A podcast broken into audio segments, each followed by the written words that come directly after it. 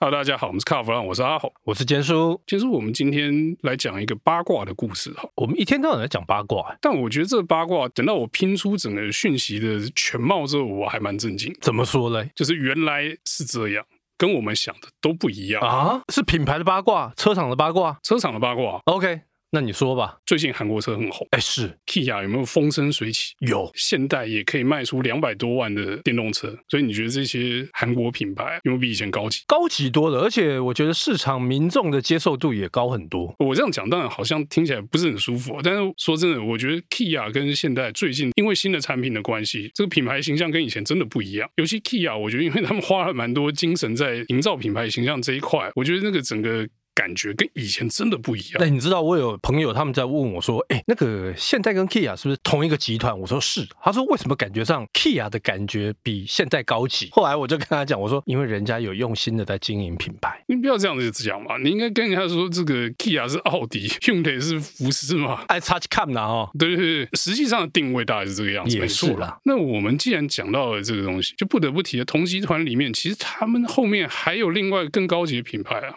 Genesis，这可能台湾很多人不知道，因为台湾好像只有三五台嘛，对，那个是好像主管那时候他们的用车而已啦。大老板自己要，所以就进一台来，是这大概是这种概念。那可是我会认识这个车呢，是因为我之前在做美国的些杂志的时候，因为那个车 Genesis 美国有卖，对所以我们有很多这个相关的讯息。我哦那时候就发现说，哎，Genesis 的车还蛮帅的，而且他那时候还是后驱哦，V 六 V 八的引擎这样给你灌上去，那时候我会觉得哇塞，韩国车变成这个样子，而且他们那个酷配很帅。我一非常开帅始是想说，这个车真的不太像韩国车，不过那个事情也很久，现在那个造型就你不会觉得说它很夸张、很突兀。我就是觉得 Hyundai 跟 Kia 做出来的车大概长这样。那你觉得这种车能不能在台湾卖？我是说 Genesis 的部分。它现在最主要问题我觉得是价格。但是你刚刚开头有提到，韩国车已经破了两百万，但是它还卖得动。但是 Genesis 它如果进来，那肯定破三百。但是破三百的时候，大家要怎么去取舍？哎，我三百万我可以去买双 B，我可以去买 Lexus，我可以去买奥迪，那我为什么要买你一个韩国品牌？其实你这样讲，大概就跟当年 Lexus 刚开始的时候的状况会有点类似哦。对，它就算真的要卖三百，它也要痛苦五六年、七八年之类的。不过你刚才讲到 Lexus，其实他那时候进来是 LS 四百，当初会去买那一台车的人，听说很多是宾士的车主。换一个试试看就对。对他要换一个试试看，然后就后来有的是换了就屌哎、两相一比较，第一个价格便宜，那时候不到三百万；另外一个比宾士安静，然后坐起来又舒服，而且那个时候在美国的留学生他们会带车回来， S 七三百跟 S 七四百嘛，呃，那个是比较后期哦，前期那时候他们就已经有进 LS，所以我倒觉得像 Genesis 它进来，搞不好有机会，但是它最主要问题是，大家还是会觉得韩国车卖到这个价格三百万，他会考虑，可能就没有像 Lexus 当年那么好推，它如果卖电动车，搞不好有搞头。那这个可能就有搞头哦。我如果主打我是高级的韩国电动车，走一个弯道超车的路线，搞不好有机会。这几年其实韩国品牌他们的电动车在消费市场里面哦，其实还蛮红的，而且大家看到的感觉就是说，韩国车这样的话，那我干嘛去买你什么欧系的、日系的？他买韩国就好，所以搞不好会有机会。那我们就回到这个品牌的部分，我们刚才谈了这个车能不能卖的问题嘛？你觉得有机会？如果走一个电动车的那种路线的话，那为什么一直没有代理？可是我印象当中，好像那个什么南洋不是说他们有吗？他们一直想进吗？这个部分啊，我们先讲我们问南洋部分得到的讯息哈，我们去问说啊，你们要不要进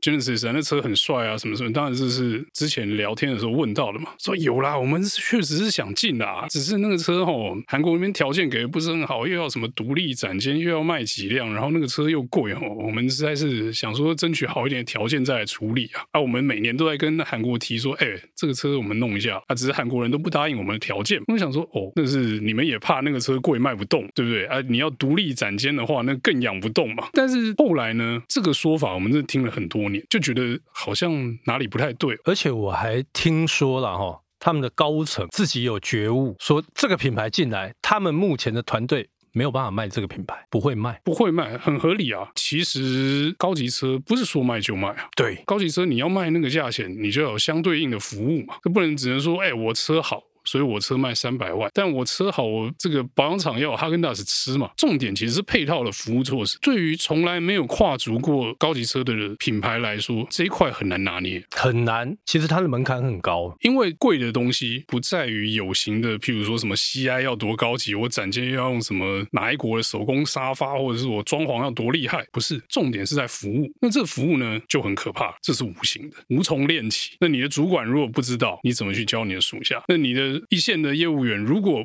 不知道怎么去做高级的服务的生意的时候，那就卖不动啦。其实哈、哦，龟毛的事情很多啦，细节非常多啦。我们之前听一个汽车产业的朋友在讲啊，我们设计展间的时候啊，连这个大门口接待小姐。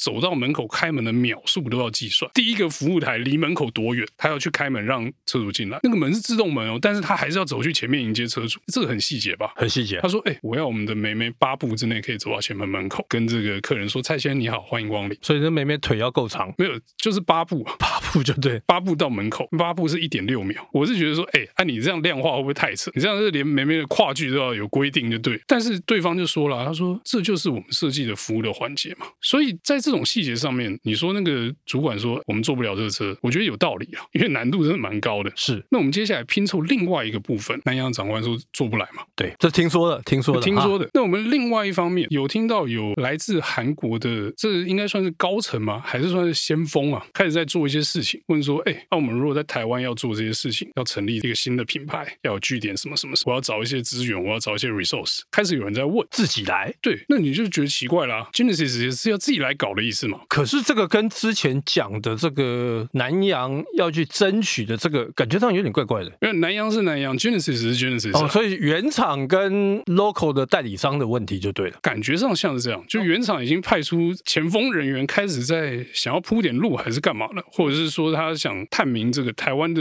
市场到底有没有办法卖这个车嘛？那这时候就有趣了、啊，那、你为什么不叫南洋帮你处理啊？哦，我就是 Genesis 来。我们有很多可能的发展性嘛，希望有更大的合作空间嘛，寻找一下不同的配合的方式嘛。OK，这个话讲的含蓄啊，意思是说，啊，我来找看看有没有别的代理商要做了。照你这样讲的话，哎，我就又想到另外一个，南洋会不会现代就丢掉，跟着一起丢？有制造厂要丢没那么容易吧？这一定死守的嘛。但是呢，在这个 Genesis 的前锋离开之后，后来我听到业界其他的流传，哎，这个就精彩。他说，哎，那、你们是不是在问 Genesis？我说你怎么知道我们在问 Genesis？